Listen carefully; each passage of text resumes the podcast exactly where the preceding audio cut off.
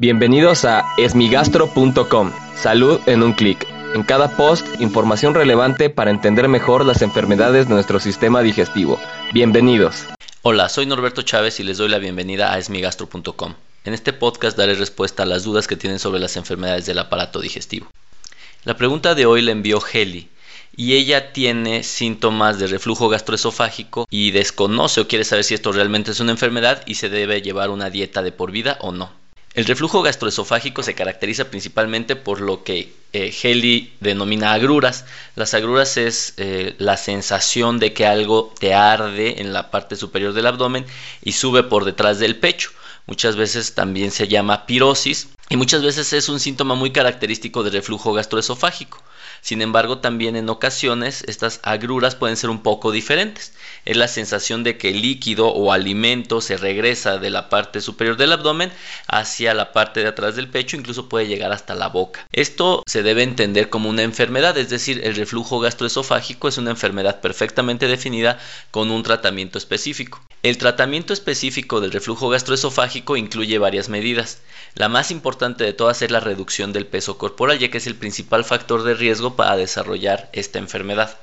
Entonces, si la persona que tiene reflujo gastroesofágico tiene aumento de peso corporal, pues muy probablemente sí va a tener que llevar una dieta o más bien va a tener que realizar modificaciones sustanciales en su estilo de vida que le permitan reducir el peso corporal.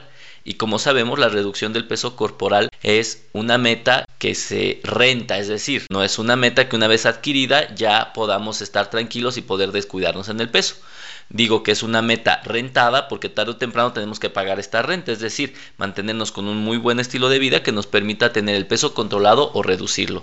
Ahora bien, existen alimentos que favorecen el reflujo gastroesofágico, por ejemplo el alcohol, por ejemplo la menta, las cosas muy grasosas, todo ello puede favorecer el desarrollo del reflujo gastroesofágico el vino. Entonces, obviamente también son cosas que vamos a tener que suspender. Sin embargo, existen medicamentos como los inhibidores de la secreción ácida que pueden ser muy útiles y entonces pues se pueden sacar los beneficios de los medicamentos y esto es tratar de tener un estilo de vida un poquito más holgado que nos permita tener una alimentación un poquito más libre controlando los síntomas. Ahora bien, lo que es muy importante es identificar cuando estos síntomas son importantes.